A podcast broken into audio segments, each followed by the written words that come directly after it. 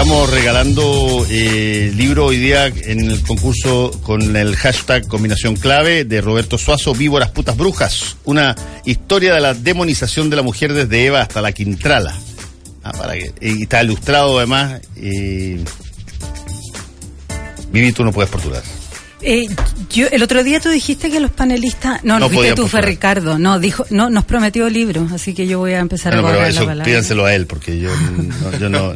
Los panelistas tienen otro tipo de, de, de prebendas, pero no tienen prebendas del orden de los libros porque quedan para el público. Así que Víboras, Putas, Brujas, una historia de la demonización de la mujer desde Eva hasta la Quintrala de Roberto Suazo, hashtag combinación clave. Como la versión chilena de Michelet, un historiador francés que he escuchado que también trata el mismo tema. Sí, no sé, yo creo que hay, varios que, que, han, tratado el tema de, y sobre todo en los últimos años, una semblanza histórica de la, de la posición de la mujer en la sociedad, que eh, ha sido bien...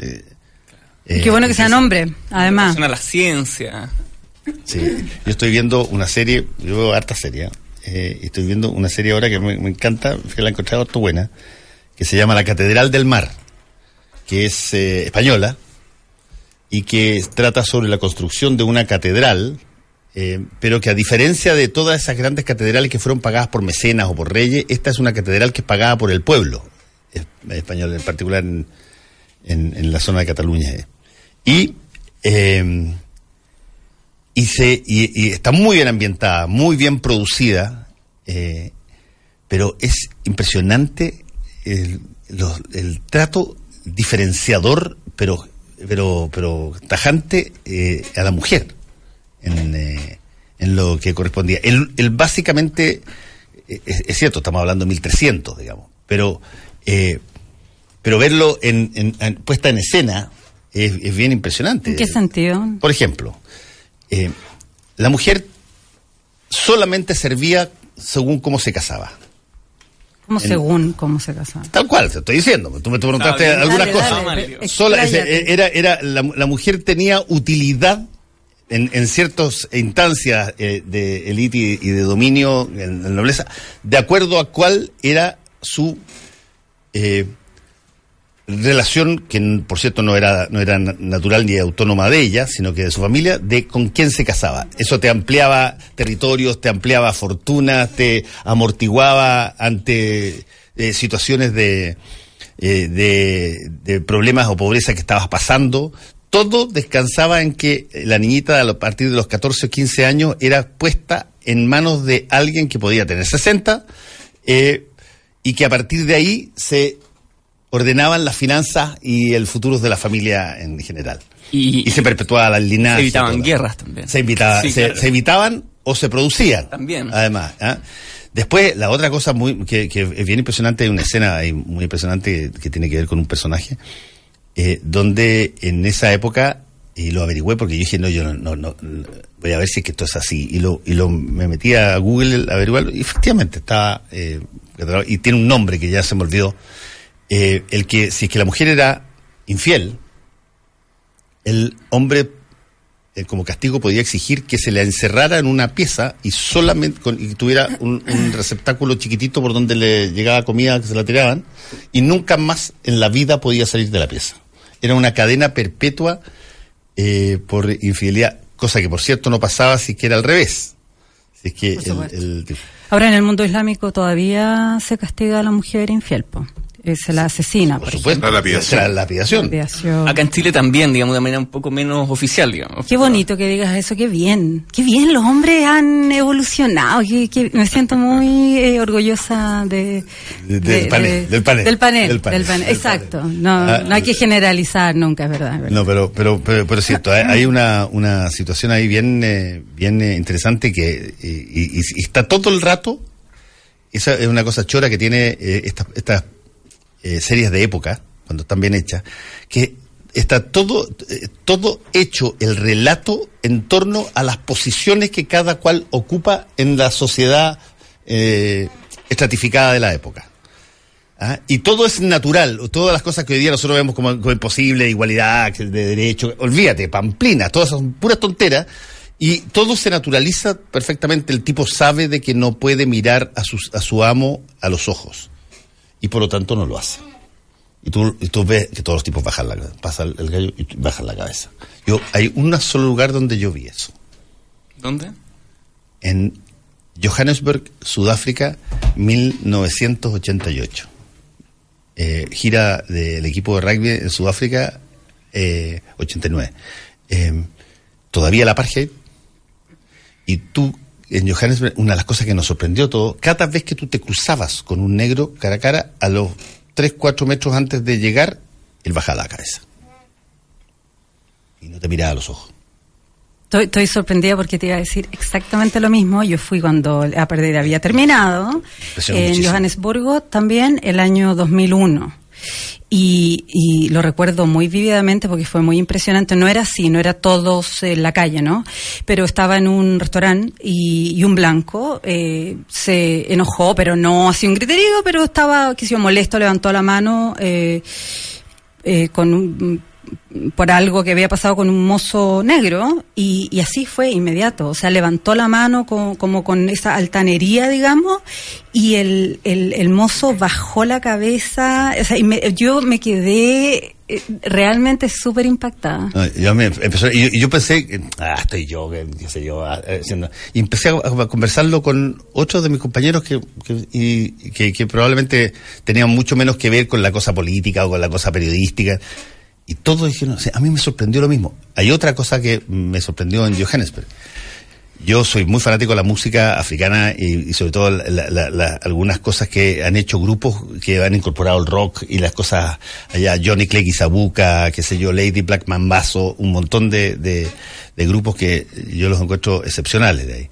Y voy, en Johannesburg también, voy a una disquería a eh, comprar eh, eh, cassettes en eso entonces, el 89 cassettes. ¿Para qué, ¿Para qué dices esa parte? No, pero porque, porque era, esa época eso es lo que había. Bueno, a comprar cassettes de estos grupos que yo tenía varios que me encantaban a mí. Eh, y que eran africanos. Y, y, estaban en Sudáfrica.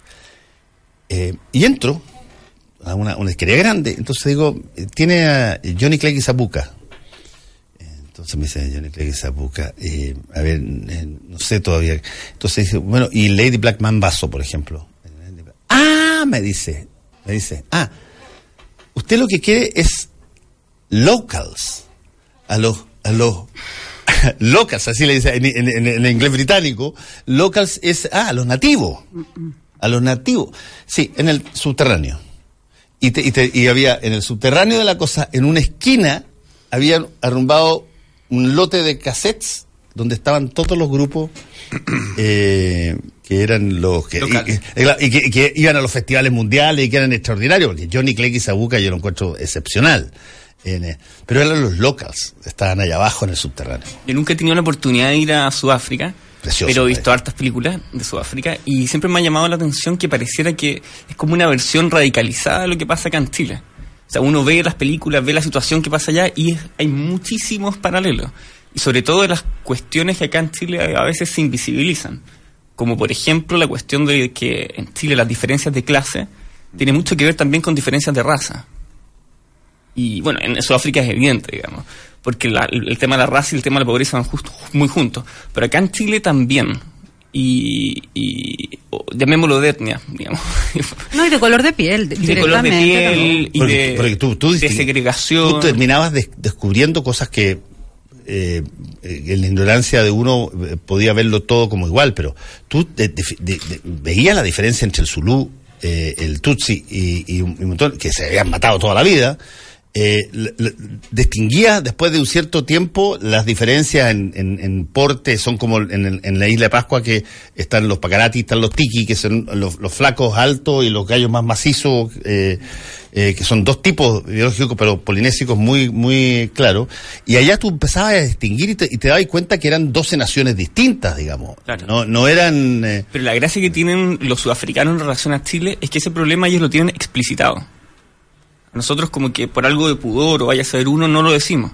Mm. Y es un problema que existe y que y que no hay ninguna política de ningún sector político, ni del Estado, ni de nadie, digamos, para revertirla. Qué interesante lo que dices, porque eh, también en Sudáfrica, visitando la cárcel donde estuvo Mandela, eh, habían unas, se conservan en la cocina unos... Eh, ¿Tú, tú, estás hablando de la Robben Island? En, sí, habían unos carteles no de para las raciones alimenticias de los presos. Y entonces eh, había, decía Blancos, que habrá algún, habrá habido algún delincuente blanco, eh, blancos, tal cantidad, colored, que se llama la mezcla, los los mezclados, los asiáticos, los que no eran ni blancos ni negros, digamos, mitad, digamos, un poco menos, y los negros, mm, poca una cosa bien impresionante porque ahí lo que tú estás diciendo estaba explicitado. Estamos haciendo una diferencia pues. porque uno vale más que el otro. de cantidad de comida, una locura. Y acá el color de piel efectivamente tiene esta eh, eh, gradación, digamos, cromática, que es bien interesante porque, por ejemplo, los argentinos, porque nos miramos menos a los vecinos, pero los argentinos que son más claritos, no los discriminamos tanto como a los afrocolombianos. depende de qué lugar vengan de Argentina. Sí, es cierto. Esa es la, esa es la, o sea, durante los 90, cuando con la paridad justamente de uno a uno con el dólar, efectivamente los tipos eran el, el típico, la típica clase, frase DM2. Entonces, de ahí en adelante, claro, el argentino al cual no, no, nos habituamos nosotros y que tenemos finalmente el estereotipo en la cabeza, el argentino por, porteño. Pero finalmente uno entiende que la gente, sobre todo el norte de Argentina, es total y absolutamente, digamos, diferente a este estereotipo. Y en este sentido, yo creo que aquí hay un, tema que, que, yo voy a corregir a Fernando, pero no lo no, no, alcancé a hacerlo en su momento, y es específicamente que nos, cuando estamos hablando del medioevo, no estamos hablando específicamente de estratos, sino que hay que hablar de estamentos.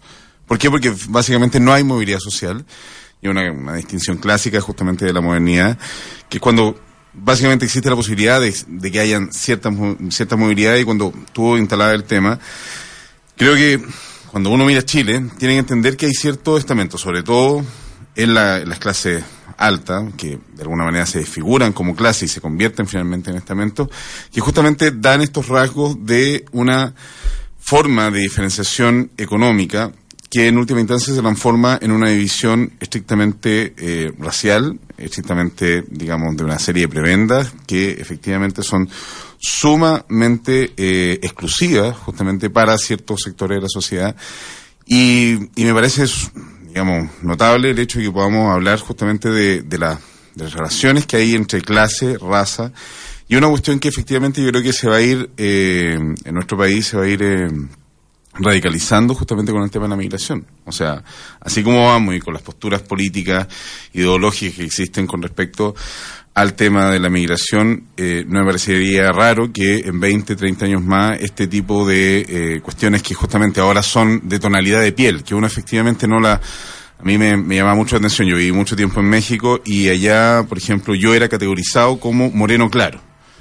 Entonces, efectivamente, allá tienen una gradación, digamos, de los colores, y era muy interesante cuando iba, iba a la feria, el tianguis, que era allá, que te nombraban como el güerito. Entonces, para poder hacer graciarse contigo, efectivamente. El güero es el rubio. el güero es el rubio, pero yo de güero no tengo nada. Entonces llegaba y me decían, güerito, güerito, güerito. ¿Y por qué? Porque efectivamente es una discriminación positiva que te hacen a ti. Es como el patroncito acá. Exacto, que te tiran finalmente una flor. Entonces, pero tú, tienes un poquito más de identidad de, de, raza. Y uno dice, bueno, en realidad yo de, rubio no tengo nada. Y efectivamente esta cuestión yo creo que en Chile se va a empezar a realizar cada vez más. Y es súper interesante porque hay diferentes, los países adoptan diferentes maneras de enfrentar sus su diferencias raciales, digamos. En Estados Unidos, por ejemplo, eh, bueno, está esa típica frase que dice, si tienes una gota de negro, eres negro, pero yo además lo veo, lo personal, eh, mis medios hijos son mezcla blanco y negro, eh, y tienen apariencia afroamericanas, clarita, digamos, pero afroamericana. Y nadie se le ocurriría pensar jamás que tienen un padre blanco, nunca. No, de hecho, mi ex marido cuando paseaba con ellos en, eh, cuando eran chicos, eh, eh, un par de veces tuvo un incidente que pensaba que este se, se lo estaban robando a estos niños, es una cosa. Y en Brasil, por ejemplo, existe este mito de la no raza y hay evidentemente un enorme racismo, pero los brasileños se dicen a sí mismos como el país que no tiene diferencia racial. Eh. Tienen diferencias raciales brutales. Brutales. Eh, pero son Cuba, en la época más top de la revolución, con Fidel ícono. Pero tú hablabas a veces con una, y este es un gesto que solamente se va a notar por, por la, por la porque es un gesto, pero cuando tú hablabas eh, de repente te decía el tipo, bueno, estuve el otro día con, eh, con eh, Francisco. Y ese dos toques en la mejilla te decía el negro. Francisco el negro y no el otro Francisco, eso dice. No, no, no, claro, no, Para decir negro, para decir que el, Francisco era negro, ah, ah, ah. tenían este gesto que te, pasaban dos veces el dedo por la cara. El Francisco, y tú sabías de que estaba hablando de un negro que se llama Francisco. ¿Ah? Y, las, tú ves, por ejemplo, eh, yo soy muy fanático del hip hop cubano, que es eh, mm. extraordinario. Eh, y hay, grupos extraordinarios, Escuadrón Patriota, Los Aldeanos, en fin. Pero los aldeanos que son muy, buenos. Voy a anotar. ¿Ah? Sí, bueno, pero el, y hay canciones ahí donde de repente te, te, dicen en la canción, bueno, había que tomar a alguien eh, había que tomar a, alguien como culpable, hablando de la policía, y eh, eh, todo negro coincidía con el potencial culpable y por lo tanto tomaron a Pedrito, que era el negro. Ah, y, te lo, y te lo van contando todo el tiempo, son bien son bien las canciones de los aldeanos, son bien notables. fuertes en, sí. Pero incluso en los lugares donde donde uno advierte mayor nivel de integración, tú tienes y puedes encontrar a veces episodios de bolsones. Mira lo que está pasando en Hungría, eh, que, ya fue eh, condenado el, ayer el, primer ministro eh, por todas toda las cosas que está haciendo en materia de restricción a la, inmigración, donde puso una orden donde si es que un abogado defiende a, una, a un ilegal, un abogado húngaro defiende a un ilegal, ese abogado se puede ir preso. Eh, que es una cosa que, bueno, pero está pasando en muchas partes porque se te empiezan a exacerbar las diferencias. Y en, los países como los que estábamos mencionando, Sudáfrica antes del 91 y, y antes de, Mandela, eh, eso era, tú tienes razón en eso, eh, eso era evidente.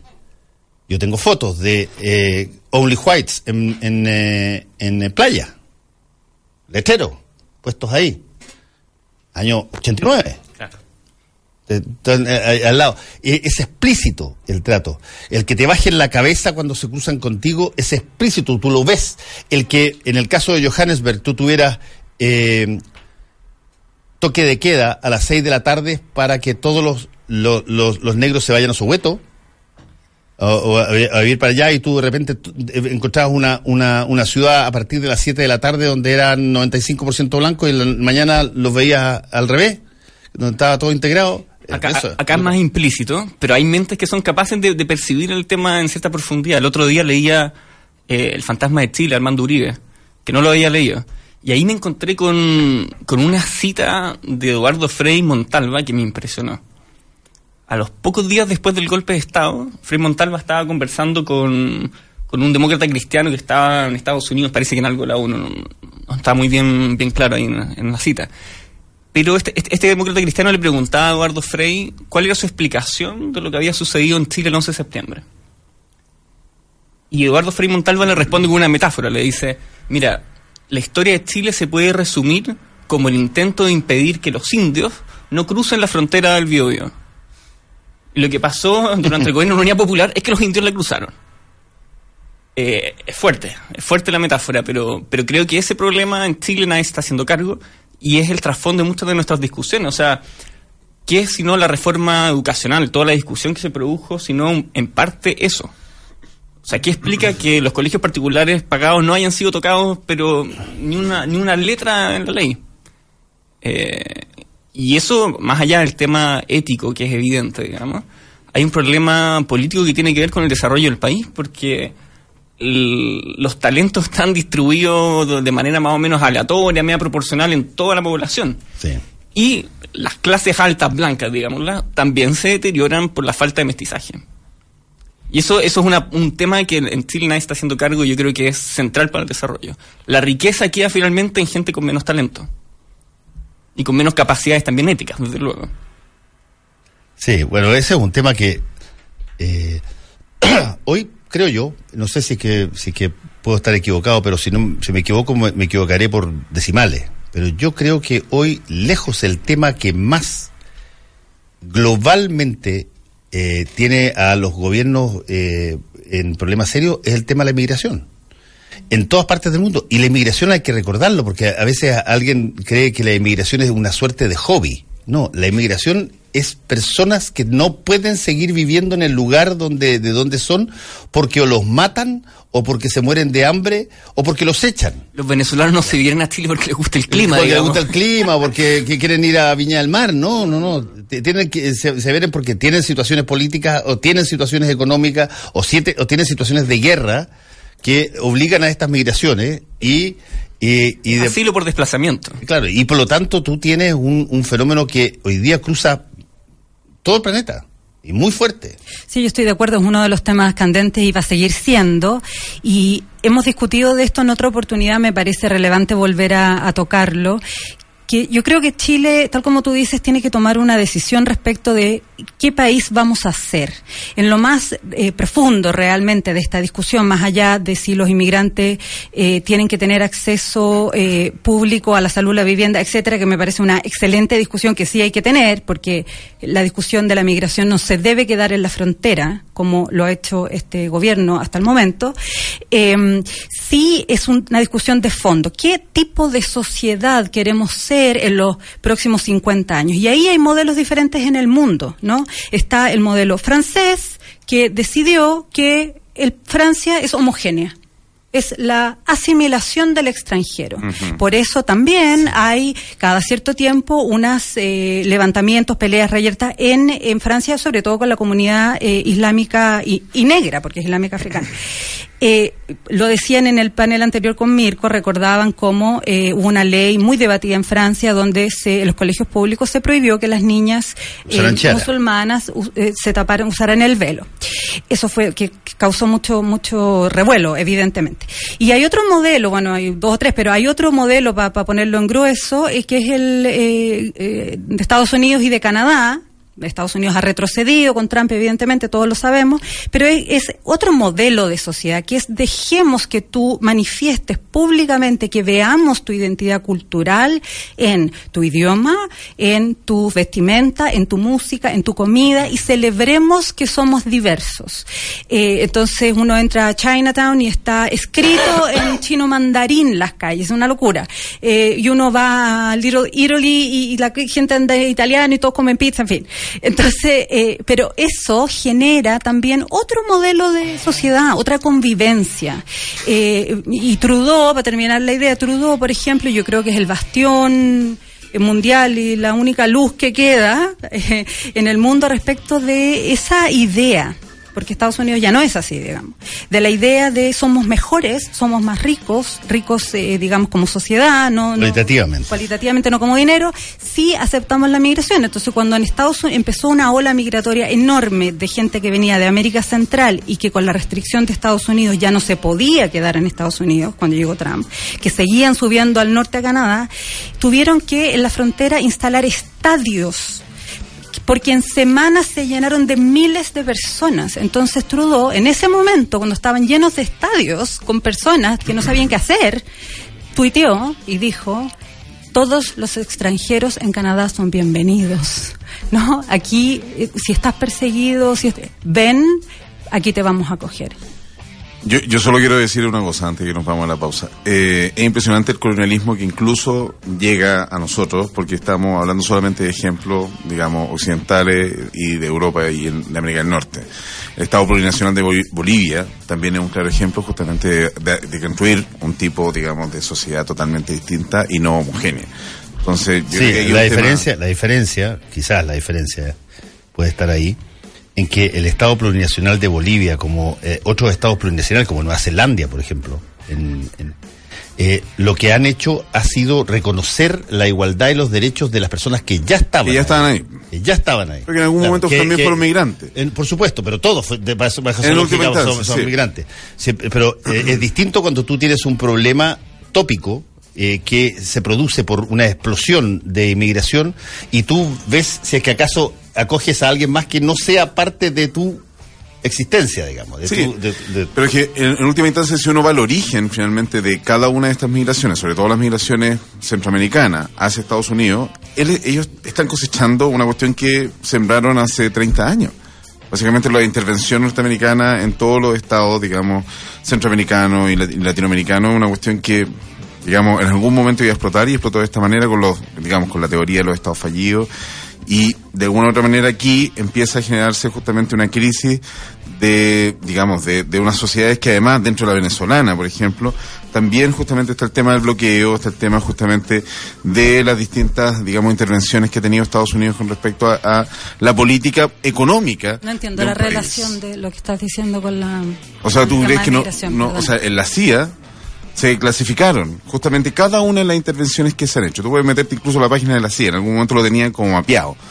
Y tú podías ver específicamente a dónde estaban cada una de las intervenciones cada uno de, las, de los problemas que tiene Latinoamérica y el Caribe están directamente vinculados justamente con la intervención Ya, pero no entiendo cómo esto tiene que ver con la migración o la discriminación racial. O sea, esos son países que finalmente han, arrastrado una serie de problemas justamente a partir de la, de la, de la, de la intervención eh, norteamericana y que ahora justamente tienen una serie de problemas que vienen desde ahí también. O sea, no sé, yo no estoy en desacuerdo, no creo que los problemas de raciales de Brasil tengan nada que ver con Estados Unidos. Estoy hablando básicamente la migración a Estados Unidos. O sea, la migración a Estados Unidos, perdona, yo, yo, o sea, evidentemente Estados Unidos, y no solo en la página web de la CIA, o sea, todos lo sabemos, está documentadísimo que Estados Unidos intervino eh, y provocó golpes de Estado y guerras civiles en, casi todos los países eh, centroamericanos, quizás con excepción de Costa Rica.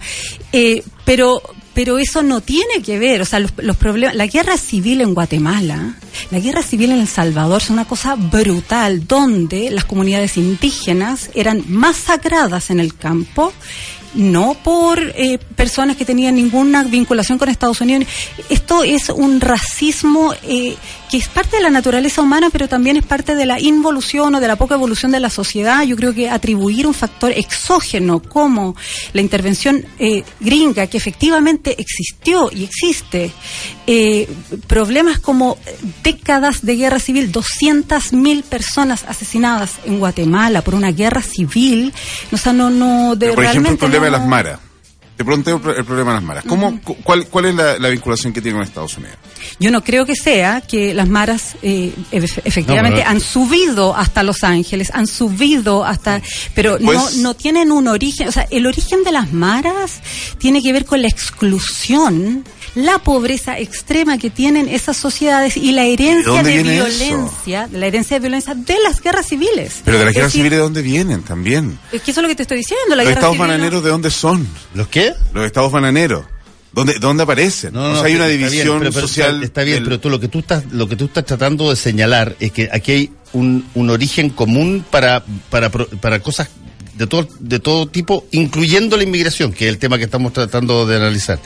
Y yo te digo, mira, las, las intervenciones que, se han, que han hecho los, los, los, reinos o los poderes dominantes en términos de colonización y todos por cierto que generaron una cantidad enorme de problemas, pero hay situaciones que se producen también por disposición propia de los mismos eh, eh, gobernantes de esos países, independientemente si es que interviene o, no interviene un Estado.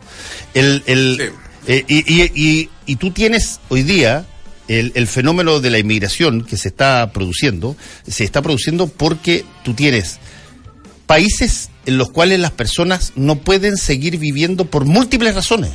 No eh, por guerra civil, de guerra religiosa, por persecución. Los bosnios con los serbios, cuando, cuando pasó aquello, no tenía nada que ver Estados Unidos, era una, un, problema, era un problema religioso brutal. ¿Cachai? Y ese es el. Pero me estoy refiriendo específicamente al caso norteamericano y la relación con Latinoamérica. Si uno ve el caso latinoamericano, o sea, me estás negando toda la teoría de la dependencia y todo el desarrollismo. o sea, finalmente si uno ve en el origen que, de qué es lo que hay, hay una división mundial del trabajo que determina que Latinoamérica se ha transformado. Pero Carlos, pongámonos, pongámonos, pongámonos, si, si, si, queremos utilizar tu, tu, tu metáfora de, de la intervención norteamericana, ok. Y no solo... pero, espérate, déjame, déjame eh, llevarte al, punto de origen real. El punto de origen real es que, y tú podrías llegar a la conquista española, donde tú tienes una diferenciación objetiva antes de que apareciera el primer gringo, objetiva entre personas que tenían esclavos en sus haciendas para trabajar por ello y la total y absoluta separación en castas de cómo eh, funcionaba la población. Y eso te ha seguido funcionando para arriba. o sea, uno podría hablar horas de la intervención de la CIA en Latinoamérica, incluso antes de la Guerra Fría, digamos. Eh, pero como dice Fernando, acá el tema es, otro, digamos. O sea, el principal problema que tiene Chile en este minuto, y para no estar analizando lo que pasa en Europa o en otras partes del mundo, no son ni siquiera los venezolanos. Chile tiene una capacidad impresionante para absorber extranjeros latinoamericanos. El caso de los peruanos yo creo que, que es ejemplar, digamos el problema de fondo es un problema que viene desde la colonia, digamos. Claro, o sea, y en eso tiene, absolutamente nada que ver los, los norteamericanos, digamos. o, sea, digamos, son distintas, distintas etapas del mismo fenómeno que el imperialismo. Sí, pero acá el problema... Imperio y después imperialismo. Sí, pero ¿cómo nos hacemos cargo? El imperio español se acabó, digamos. Acá está el Estado chileno, digamos, y las clases sociales chilenas que discriminan a sus propios ciudadanos, digamos. Cambiando, cambiando la visión del modelo de desarrollo. Tenemos que hacer una, tenemos que hacer una pausa y volvemos. ¿Tienes listo tu comentario en redes sociales?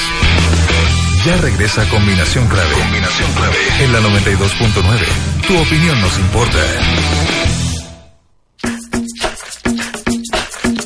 Hora clave. 10 de la mañana, 6 minutos. 92.9. Somos como tú. Somos la clave. Vivir retornable es saber que los momentos que más disfrutas, como un domingo en familia, los puedes volver a disfrutar. Por ejemplo, un martes después del colegio, un jueves con amigos o un viernes de relajo. Disfrutar cada día con Coca-Cola retornable es posible. Busca tus retornables en supermercados a precios imperdibles. Coca-Cola, vivamos más retornable. En el corazón de Providencia y a pasos del metro, Hotel Nogales and Convention Center. Un servicio de primer nivel con estacionamiento, wifi y desayuno incluido. En Hotel Nogales ponemos a su disposición nuestro centro de eventos con salones con capacidad hasta 400 personas. Reserve su estadía en hotelnogales.cl o a nuestro teléfono 223-356958. Hotelnogales.cl. Lo hacemos simple para usted. Atento. Ya está de vuelta tu programa de actualidad y debate más entretenido. Tu opinión nos importa, así es que toma tu lugar en el panel, en arroba Radio La Clave y comenta. Es tu combinación clave. Dígale adiós a las excusas y haga que las cosas pasen. En septiembre Banco Security lo apoya para que viaje donde quiera, cambie su auto o renueve su hogar con los mejores beneficios con su tarjeta One o solicitando su crédito de consumo a tasa preferencial. Más información en bancosecurity.cl. Mete el vino en Hotel Sheraton. Si es amante de los vinos y busca degustar una variedad de sabores, en septiembre lo esperan en el mes de vino a precios especiales en el restaurante El Cid. El secreto del éxito está en tomar riesgos y superar desafíos vía la vida concho tomando buenas decisiones. Batería Hancock, mucho más. Somos opinión. Somos la clave. hay otro tema que, que se instaló a partir de la, una información dada a conocer ayer eh, y que no sé cómo va, cómo va a terminar, pero es lo que en, eh, en, en, periodismo a veces se usa este eufemismo para ocultar eh, efectivamente lo que está pasando, que se dice que hay una tensa calma. Y es cuando se anunció de que el 1 de octubre la Corte Internacional de Justicia de la Haya va a dar a conocer su sentencia respecto de, o su fallo respecto de la demanda de Bolivia contra Chile. Eh, y rápidamente eh, las instancias gubernamentales chilenas y de, que forman parte de la, de la misión eh, que defiende la posición chilena ha señalado que, y ayer lo vi en, en eh, CNN, ha señalado que están bastante confiados, que los argumentos han sido súper sólidos, y, se le, y le preguntó Mónica Rincona a la ministra subrogante de Relaciones Exteriores, ¿cuál sería una derrota chilena, en este caso. Y ella contestó muy abiertamente, sería una derrota chilena si es que acaso la Corte de Justicia de la Haya dice de que Chile tiene la obligación de negociar una salida soberana al mar para Bolivia. Si es que eso se colocara tal cual, eh, sería una derrota de la posición chilena. Y que no se cree que se pueda llegar a eso, que lo que podría llegar a pasar es que se diga de que negocien, pero sin sin, o sea, sin, sin, sin, predeterminar cuál tiene que ser el objetivo. ¿Ah? Negocian las cosas que, que eh, como en otras instancias ha habido, y lleguen a los acuerdos que puedan llegar. eh, y que eso no sería la derrota. Pero en todo caso, eh, acuérdate que en, simultáneamente Chile planteó la demanda por el río Silala. Por lo tanto, este no es un tema que vaya a terminar el 1 de, de, octubre, pero sí, como ha pasado en el gobierno anterior del presidente Piñera, que también heredó un fallo en el caso con Perú. Y que estaban muy confiados también. Y que también, bueno, que, que, es que sí, que tú llega a haber un gobierno que diga, mira, la verdad, queremos esperar, queremos esperar, estamos estamos algo nerviosos por lo que pueda pasar, no es el mensaje que ningún asesor comunicacional te va a entregar por un gobierno. Es lo mismo que está diciendo Evo Morales. Morales está diciendo una cosa mucho mayor. Evo Morales está diciendo, vamos a llegar a Antofagasta. Vamos a poder bañarnos en el mar. Esto lo que ahora que esa es una apuesta mucho más audaz. Porque tú vas a saber el 1 de octubre inmediatamente si que acaso eso es así o no es así y, tú has jugado con la, con la expectativa de, tu gente. Aquí, claro, tú dices, nosotros tenemos la razón, tenemos, en fin. Qué bueno que, mencionaste lo de los asesores comunicacionales, porque a mí me gustaría como hablar desde esa lógica, ¿no? Esa, esa perspectiva. Y me parece bastante lamentable la posición chilena, porque Chile ha mantenido un, una estrategia comunicacional descolorida, aburrida, poco convincente, torpe, digamos, en todos los gobiernos. Esto es transversal porque además la Cancillería, si hay un lugar en el gobierno de Chile donde no hay derecha e izquierda, es la Cancillería. Ahí hay transversalidad siempre. Eh, y todas las cosas se negocian y todas las cosas se acuerdan y está todo tranquilo. Pero eh, eh, el tema de que nosotros Chile diga, esta, esta es la frase de Chile, o sea, todo el mundo lo... No tenemos temas pendientes con Bolivia. Esa es nuestra frase de oro. ¿Qué es eso? ¿Qué es no tenemos temas pendientes con Bolivia. ¿Cómo eso compite comunicacionalmente? Porque está bien la cosa jurídica y todo lo demás, pero sería bastante ingenuo pensar que no existe ninguna influencia sobre los jueces de la Haya de otros presidentes, haciendo este, el presidente Evo Morales paseándose por todo el mundo y otros presidentes de otros países en grandes cantidades, digamos, al final del día, eh, apoyando la demanda boliviana como si fuera una causa eh, que les importa a ellos, aunque estén a decenas de miles de kilómetros que todos los años en la Asamblea General de la OEA, todos los años, existe una resolución sobre este tema. Eso es una ganancia de Bolivia. Bolivia tiene un despliegue, eh, digamos, colorido, eh, diverso, eh, muy inteligente. Evo habla de nos vamos a bañar en el mar. Le pone una imagen, un sueño, una aspiración en la cabeza a los bolivianos. La, imagen en comunicación es muy importante. Es decir, no, si tú entregas una imagen a una persona, eso no se olvida. Si le dices los tratados internacionales son intangibles y entonces nunca se... No, no tienen... Vamos a izar la bandera boliviana en Antofagasta de nuevo, imagen. O sea, ahí yo creo que lamentablemente Chile, después incluso del fallo anterior en el primer gobierno de Piñera, se hizo un intento, se trajo a Canio Cabal, no sé qué, se hizo todo un tema, pero la estrategia comunicacional sigue siendo deslavada, fome, y creo además poco efectiva para lograr los objetivos que Chile tiene. Yo, algo un poco anecdótico, pero siempre me ha tentado la idea de pensar de que Diego Portales estaba equivocado. Diego Portales siempre decía que la Confederación Perú-Boliviana era una amenaza para la independencia chilena y para el desarrollo, y entre los argumentos que decía era que las clases políticas peruanas y bolivianas eran infinitamente superiores a las chilenas, que tenían muchísimas más capacidades intelectuales, mucha más disciplina, mayor desarrollo económico, incluso creo que habla de desarrollo militar. Bueno, Chile ganó la guerra. Eh, parece que no era tan así. Yo me pregunto cómo hubiese sido la historia de Chile, Perú y Bolivia si es que quizás no hubiésemos integrado. Si no hubiésemos integrado a la Confederación Perú-Boliviana-Chilena. Quizás Chile hubiese sido un actor político a nivel latinoamericano muchísimo más importante. Quizás hubiésemos terminado dominando las clases políticas peruanas y bolivianas, para decirlo de manera así bien cínica. Y los intereses chilenos se hubiesen proyectado quizás hasta Ecuador, eh, Argentina, Colombia, vaya a ser uno hasta dónde.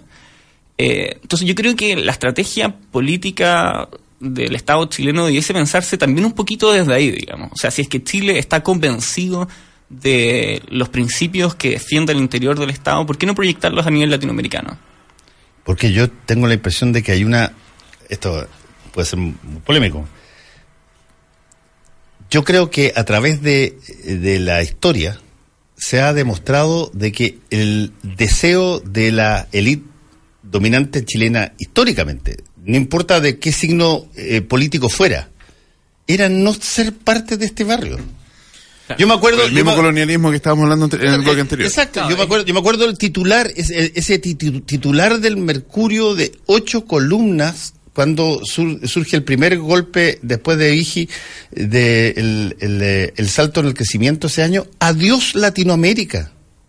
Ese fue el titular pareciera que la oligarquía había, chilena había una gana lógica de no ser parte de este barrio, como que caímos mal. Alguien se equivocó y, y, debiéramos haber estado, no sé, ahí cerca de Andorra quizás, pero no acá. Y por lo tanto, los intentos de ser parte de eh, y a influir en la región siempre han chocado con las ganas de mirar un poco más eso es lo que pasa en las regiones también, o sea, acá en Chile, digamos. El problema de fondo es que a la oligarquía chilena que está ahí, no sé, en sus casas, en lo curro, por decir algo, digamos, no le importa lo que pasa en Valparaíso, lo que pasa en Quintero, lo que pasa en Puchuncaví. ¿Qué le importa lo que pasa en Bolivia, digamos? Sí, es, verdad, yo creo que el, problema de fondo es ese, que tenemos una, una codicia, un egoísmo y un ensimismamiento de nuestras clases dirigentes que impresiona. Y racismo otra vez, ¿ah? Sí, no, a ver, yo, yo insisto que eh, enganchado con el tema anterior y creo que aquí efectivamente tenemos, creo que lo, nombraste muy bien, que se vincula justamente con con un tema del, del modelo de desarrollo que hemos adoptado. Y a mí me parece de un nacionalismo baratísimo, justamente el hecho de entender justamente que estamos peleando por un, por si es que le vamos a dar o no le vamos a dar una, una salida soberana a Chile y, o sea, perdón, a Bolivia. Y en última instancia, eh, concesionamos el litio, eh, digamos, a los chinos y a Sokimich, que de manera transversal está involucrado en todos los problemas de corrupción del último tiempo en Chile. Y concesionamos también, digamos, casi a perpetuidad a siete familias el mar chileno, y con una, digamos, con un desmedro justamente de la población chilena, de los, no solamente de los pescadores artesanales, sino que también del consumo local de pescado y de marisco que se sabe que en general es mucho más sano que el modelo, digamos, alimentario que nosotros tenemos. Y en realidad una serie de cuestiones que si uno empieza a, a pensar, incluso en esta fecha que es tan festiva y este 18 de septiembre que se nos viene tan largo, que estamos celebrando la independencia siendo que le estamos pagando la luz, el agua y las carreteras a los españoles. Entonces, de verdad que uno puede decir, bueno, este discurso puede ser absolutamente teórico, pero lamentablemente es real. Y eh, si bien yo puedo ser un poco, digamos, grueso en la, en la línea que estoy trazando, creo que es importante plantearse qué tan barato es el nacionalismo que se está vendiendo a nivel de estar hablando de un tipo de estrategia en la cual se defiende específicamente un territorio, pero no existe finalmente una discusión con respecto al modelo de alianza que podríamos generar justamente con nuestros vecinos y que habla justamente de un colonialismo que está tan internalizado que no se ve otro, otra forma justamente de desarrollarse y crecer que justamente eh, mirando a Europa, mirando justamente a Estados Unidos y haber generado algún tipo de alianza en el cual, por ejemplo, nos disminuyeran los, los, los costos de la energía. Por eso el primer regionalismo, el primer regionalismo tiene que ser el regionalismo al interior de Chile. Yo creo que ahí está la principal deuda, porque mientras no tengamos ese regionalismo al interior de Chile, no vamos a tener un pueblo con conciencia nacional.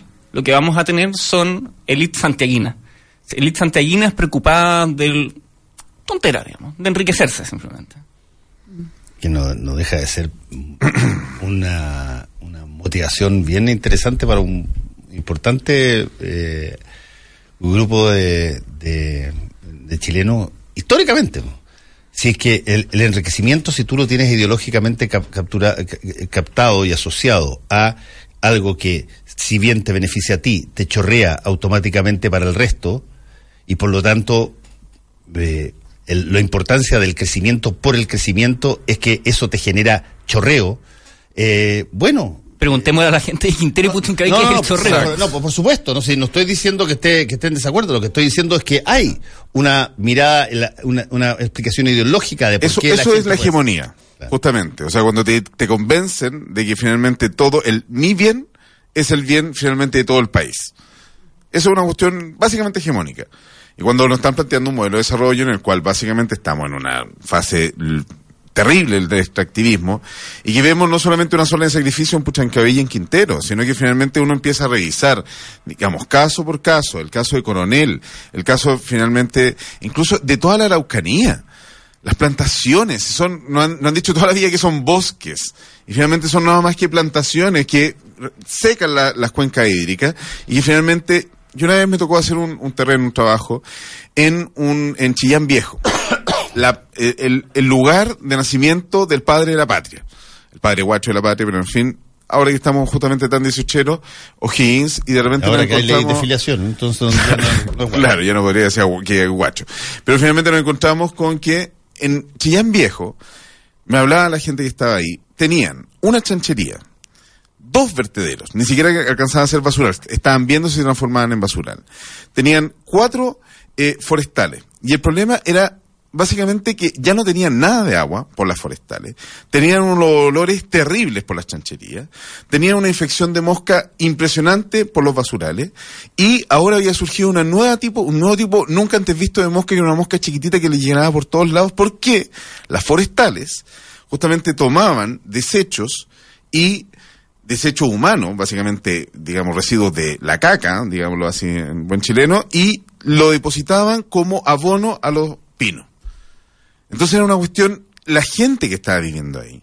¿Dónde es? Esto es Chillán Viejo. Chillán Viejo, digamos, más al sur. Eh, eh, la flamante nueva región del Ñuble. Exacto. Que va en la, en, la, en, la, en la región más, más pobre, digamos, que tiene algunos del índice de pobreza más digamos, más extremos dentro del país, junto con Arauco. Y entonces uno puede decir, esto no sale de la nada, la gente no elige ser pobre, justamente con esta lógica del individualismo, digamos, metodológico y nos dicen, bueno, usted tiene la total y absoluta, digamos, libertad para elegir cada una de las cosas que le pasan en su vida. Eso es mentira, la gente no elige ser pobre. Y cuando uno se da cuenta, tampoco elige estar en, una, en unas regiones que finalmente les toca un tipo de desarrollo que es absoluta y totalmente depredador. O sea, si finalmente que Chile tenga estos niveles de pobreza en justamente lo que es eh, la región de la Araucanía o lugares justamente como la nueva región del, Ñuble, se debe justamente porque ahí hay una serie de empresas que lo que único que hacen es explotar el territorio a la gente y pagar unos sueldos de miseria, de hambre. Y cuando nosotros decimos, ¡ay, qué terrible! Nos van a quitar Antofagasta. Ustedes han ido a Antofagasta. Yo tuve, estuve dos meses viviendo en Antofagasta haciendo una investigación y me, puedo dar cuenta, o sea, una cuestión que fue absoluta y totalmente terrible, que, digamos, en la ciudad que insisten mayor cantidad de campamentos en Chile, tenemos justamente una exacerbación del modelo de desarrollo chileno. Entonces cuando llegamos y decimos, bueno, este es un problema de soberanía, ¿soberanía de qué estamos hablando? Tenemos, tenemos, digamos, las explotaciones, digamos, de todo el país y estamos peleando por una mísera salida finalmente soberana al mar. Pero mira, eh, hay, hay, aquí la, la Karen que fue compañera mía y conocía a la lista internacional, eh, me, me coloca que hay un tema que es bien interesante que no eh, no se ha discutido mucho. Dice, en Antofagasta en gran parte el tema contaminación es por el acopio de Bolivia, dice, al cual tienen derecho por el tratado. Acuérdate que hay un tratado donde ellos tienen el derecho a salir y usar los puertos y todo lo demás. Ellos por años dejaron ahí plomo y otros contaminantes que son fatales para la salud. Hace años eso fue tema y Chile ha sido laxo con Bolivia para no agitar las aguas. Dejan por años materiales atroces más allá de toda norma y ese derecho es gratis eh, que eh, los chilenos no tienen esa ventaja porque tienen que disponer de una forma más ordenada de, de aquello, el almacenaje gratis y otra ganga, incluyendo este tipo de materiales, que me parece interesante si es que eso es así, que se vea también. Eh, Ecoterrorismo. bueno, ecoterrorismo de otro estado. De otro estado, claro. no solamente porque nosotros somos ecoterroristas, está claro en términos de, de, lo que hacemos con nuestras zonas de sacrificio y todo lo demás, no cabe la menor duda que el Estado chileno ha estado a sabienda eh, manteniendo y perpetuando eh, estas zonas brutales, estas suertes de campos de concentración eh, ecológica.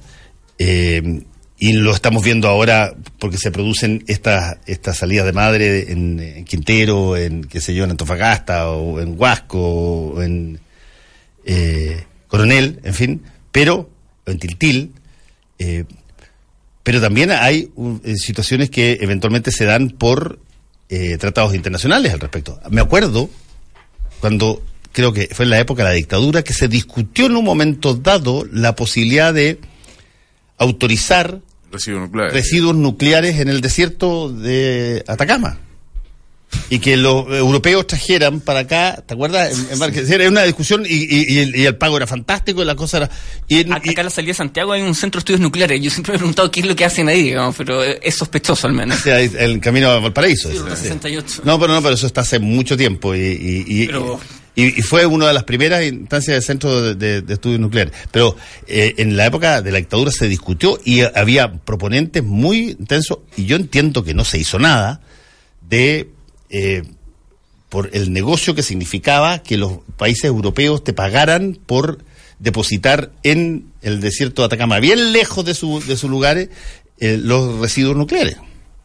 Oye, yo me gustaría volver, voy a salir de ese tema, pero es que me quedé, me, gracias, gracias. Me quedé eh, pensando en el tema anterior de Bolivia y, y cómo esbozamos esta conversación sobre nacionalismo vinculado también a el tema del racismo, la migración, ¿no? De que hablábamos antes. Y, y me parece que es bien interesante porque hay, no es, es matizado, digamos. Yo creo que no es blanco y negro el tema del nacionalismo. A mí voy a partir declarando que creo que es el peor mal que le ha ocurrido a la humanidad, el nacionalismo. Ya. Solo paréntesis, ¿sí? pero el, latinoamericanismo que, que, ha existido siempre acá en América es nacionalismo también, digamos. Sí, sí, no, no voy a ir para allá. Perdón, pero no, no, tenido nada de racista, digamos. Todo lo contrario. Como Simón Bolívar. La patria grande. La patria grande americana, eso, eso también es nacionalismo. Sí, no, por supuesto. Y, y yo creo que forma parte, eh, me parece que, o sea, para declararlo, mm, de nuevo, me parece que es uno de los peores males que ha quejado la humanidad en su historia. Eh, sin embargo, también forma parte de eh, la naturaleza colectiva por el sentido y la necesidad de identidad. Entonces, cuando nosotros estamos hablando de la demanda chilena, digamos, de la, de la disputa entre Chile y Bolivia por el acceso al mar, eh, que ya dije, me parece que también es un juego que hace Bolivia muy inteligente, el hecho de que en Chile haya una parte de la población que sí quiere darle acceso soberano al mar a Bolivia, que es muy minoritaria, y que una gran mayoría se compre esta idea del nacionalismo, es interesante, pero es natural. Es, es natural, ¿por qué lo digo? Lo digo y de nuevo me voy al mundo, tú que me criticas por eso, Fernando. Eh, eh, en todos los todas las regiones del mundo existen estas peleas nacionales que pueden ser nacionalistas tóxicas o pueden ser de alguna manera legítima reivindicación de la autodeterminación de los pueblos, ¿no? Yo soy palestina, entonces es el, el, el, paradigma, digamos, de la necesidad de un territorio nacional, de eh, personas que comparten una cultura y una forma de vida, eh, en fin. Pero también eh, la creación reciente, reciente de estados como, no sé, Osetia del Sur, ¿no? como Kosovo, que, surgió al, principio de este siglo el primero. Em, Timor del Timor del Este, en fin, hay países que o hay eh, comunidades nacionales que han dicho yo necesito límites, necesito bordes nacionales porque necesito esa identidad me, la necesito, ¿no?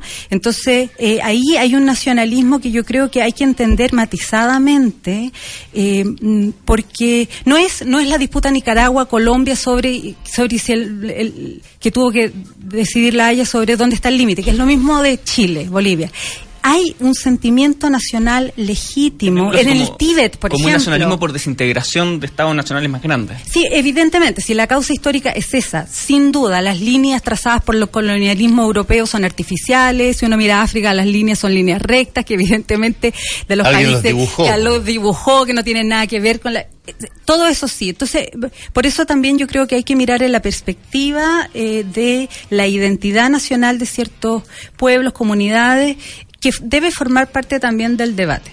Ese... Nos tenemos que ir. Se nos acabó el tiempo. quiero agradecerle a Carlos Azócar, Benjamín, Vivi, por eh, haber estado acá. Muchas gracias. muy entretenido el panel. Les vaya bien. Gracias, chao. Gracias. Conéctate a la web. Conéctate a la web. Y sigue el debate por Twitter en arroba Radio La Clave. Ya vuelve Combinación Clave, solo por la 92.9.